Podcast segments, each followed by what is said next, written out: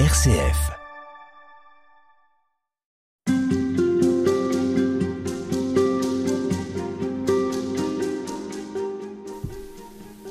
Et toute cette semaine, nous sommes euh, au Mont des Oliviers, 20 minutes de marche à pied de, de Jérusalem, du cœur de la vieille ville.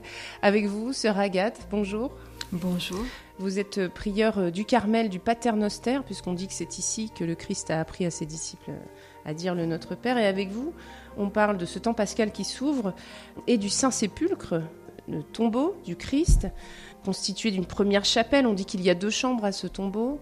La première chapelle qui est dite la chapelle de l'ange, et puis le tombeau à proprement parler. Alors il y a beaucoup de monde qui attend devant ce tombeau pour marquer un temps, toucher la pierre, passer du temps. Est-ce que c'est trop ou c'est nécessaire dans la vie d'un chrétien? Alors nécessaire, c'est peut-être beaucoup dire parce que il n'y a pas une obligation à faire le pèlerinage à Jérusalem. Mais pour ceux qui y viennent, qui ont la chance de pouvoir y venir, je pense que euh, c'est quand même un moment important. Et de fait, c'est toujours très émouvant de voir la queue, et quelquefois, quand euh, il y a beaucoup de monde, il peut y avoir deux heures de queue pour pouvoir rentrer dans le Saint-Sépulcre. Alors nous qui sommes sur place, c'est vrai que c'est quand même un grand privilège de pouvoir euh, tous les soirs, depuis la fenêtre, on a une fenêtre qui est orientée vers le Saint-Sépulcre, euh, jeter les yeux sur ce lieu qui est à la fois un mémorial, mais aussi quelque chose de vivant. C'est un lieu vivant. Sœur Agathe, vous étiez à Toulouse avant, vous êtes arrivée après à Jérusalem, vous avez été appelée pour venir rejoindre la communauté.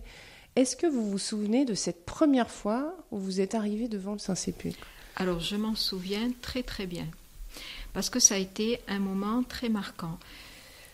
Je suis arrivée en octobre, le, le, pèlerinage communautaire avait été fixé à la mi-novembre, et nous sommes allés ensemble, en communauté, toutes celles qui pouvaient, parce qu'il y avait des sœurs âgées qui ne sont pas venues.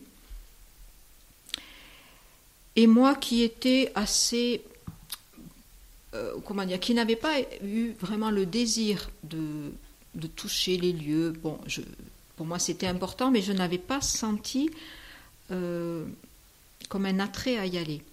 Mais une fois entré dans le Saint-Sépulcre, donc dans le tombeau, les Grecs disent l'anastasis, mm. euh, les Latins ont gardé Saint-Sépulcre, et moi je, je, je, je, veux bien, parce que je me dis, la résurrection, c'est beaucoup plus grand. La résurrection, c'est quelque chose qui, qui envahit le monde. Là, on est devant un tombeau vide, donc devant un espace, en fait. On ne va pas toucher une pierre magique, mais on s'ouvre à un espace. Un jour, il y a eu une faille, euh, l'ouverture sur l'éternité, sur la présence de Dieu, la présence, j'allais dire, entière, totalisante. Et pour moi, bon, c'est quelque chose de personnel, hein, chacun le vit sans doute différemment, mais quand l'Eucharistie a commencé par l'introïte, je m'éveille et je suis encore avec toi, c'est un verset du psaume 138, eh bien, voilà, quelque chose s'est éveillé aussi dans mon cœur. Oui, il y a Seigneur, tu es présent, tu es avec moi, et euh, tout ce qui est dans mon histoire euh, pouvait euh, des fois me laisser des points d'interrogation, se sont éclairés parce que la réponse était là. La réponse, c'est un événement, c'est Jésus qui est. Est-ce que pour un chrétien, un tombeau a, a un sens, c'est-à-dire euh, se retrouver devant le tombeau quand on sait que le Christ est ressuscité On pourrait aussi dire, après tout, il est vide? Quel sens ça peut avoir de s'arrêter devant ce tombeau, justement? Alors le sens, c'est aussi de faire mémoire de, du mystère du don, le don de la vie du Seigneur. Parce que avec le tombeau, il y a toute la passion que nous venons de vivre, et il y a tout le mystère ensuite de je suis présent avec vous tous les jours. Je suis donné, je suis donné. Euh, L'humanité du Christ, elle est, passée en Dieu, et nous, nous savons que nous suivrons, que nous sommes en lui donc, devant le tombeau, on peut, j'allais dire, toucher euh, par la foi ce mystère du, du, du Christ qui s'est vraiment donné à l'humanité. Est-ce qu'il faut passer par le tombeau pour comprendre, comme ce disciple qui accompagne Pierre, qu'il faut voir pour croire? Alors il dit, il vit et il crut, il, vit un tombeau vide et, il crut. Est-ce qu'il faut qu'on passe aussi euh, par ce tombeau pour, pour croire? Oui, sans doute. Sans doute, dans toute vie, il y a un moment où on passe devant le tombeau, même sans venir à Jérusalem. Hmm.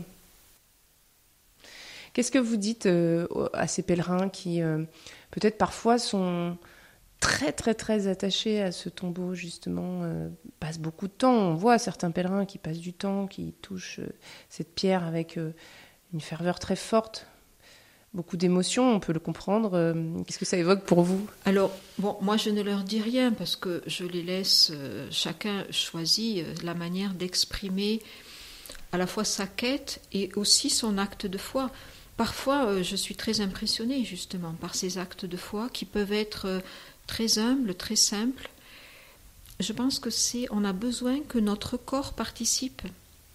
Et là, par le pèlerinage, par la démarche, ne serait-ce qu'aussi euh, sur le moment par l'attente dans le Saint-Sépulcre, eh bien quelque chose se dit que oui, c'est vraiment notre humanité qui est concernée. Ce n'est pas quelque chose de ni de virtuel, euh, ni d'imaginaire.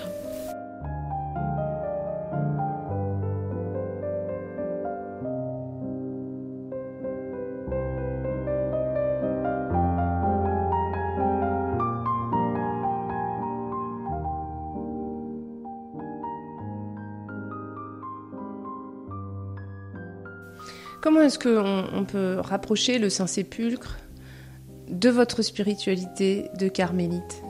Est-ce que Sainte Thérèse évoque justement euh, le Saint-Sépulcre? Qu'est-ce qu'elle en dit? Alors Sainte Thérèse, elle aurait sûrement beaucoup aimé, je pense, venir à Jérusalem.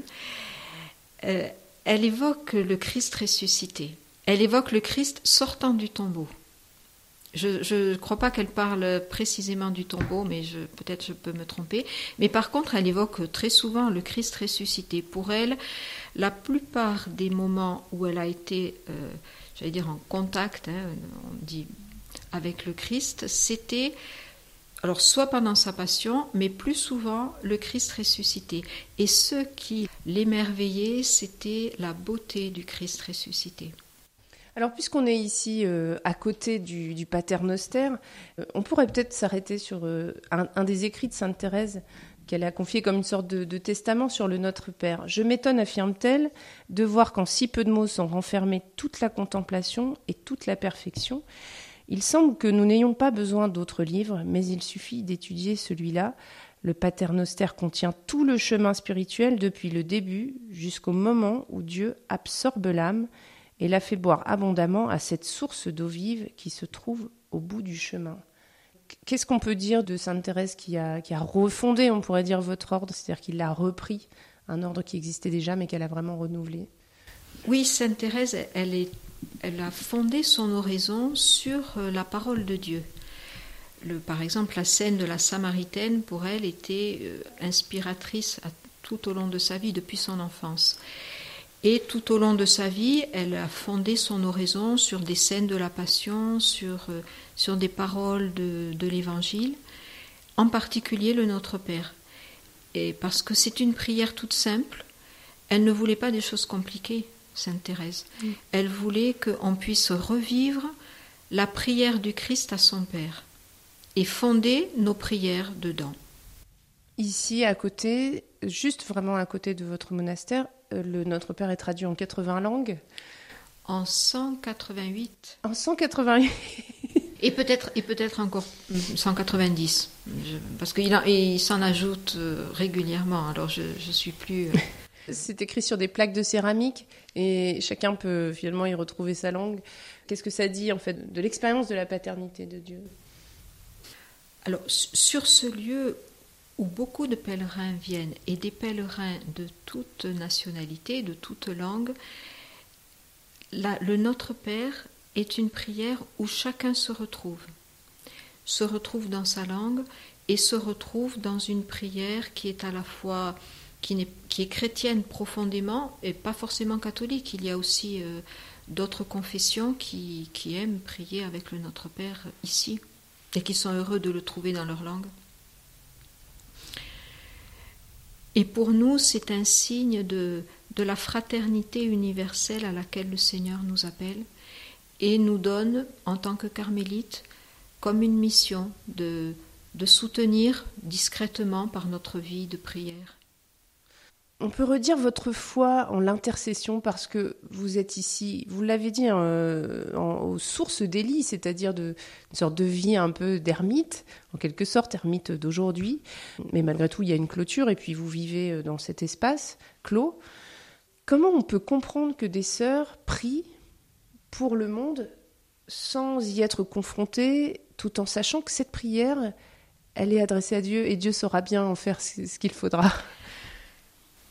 Alors, la foi dans notre appel, on se dit, ben, je suis appelé au Carmel, je suis appelé à participer à la prière du Christ, et cette prière, euh, c'est elle qui, peut donner à chacun après ce dont il a besoin.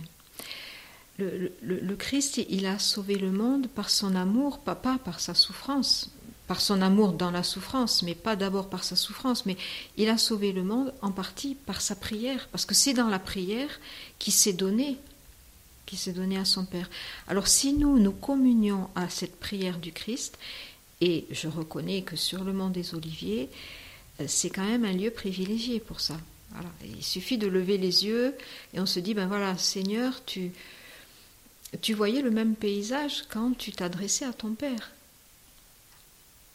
moi, personnellement, je fonde notre intercession là, dans cette, communion à la prière du Christ, ici. Merci beaucoup, Mère Agathe. Je rappelle euh, que vous êtes prieur ici du monastère du Carmel, sur le mont des Oliviers, on le disait à l'instant, tout en face du Saint-Sépulcre, euh, à une vingtaine de minutes à pied. Merci beaucoup.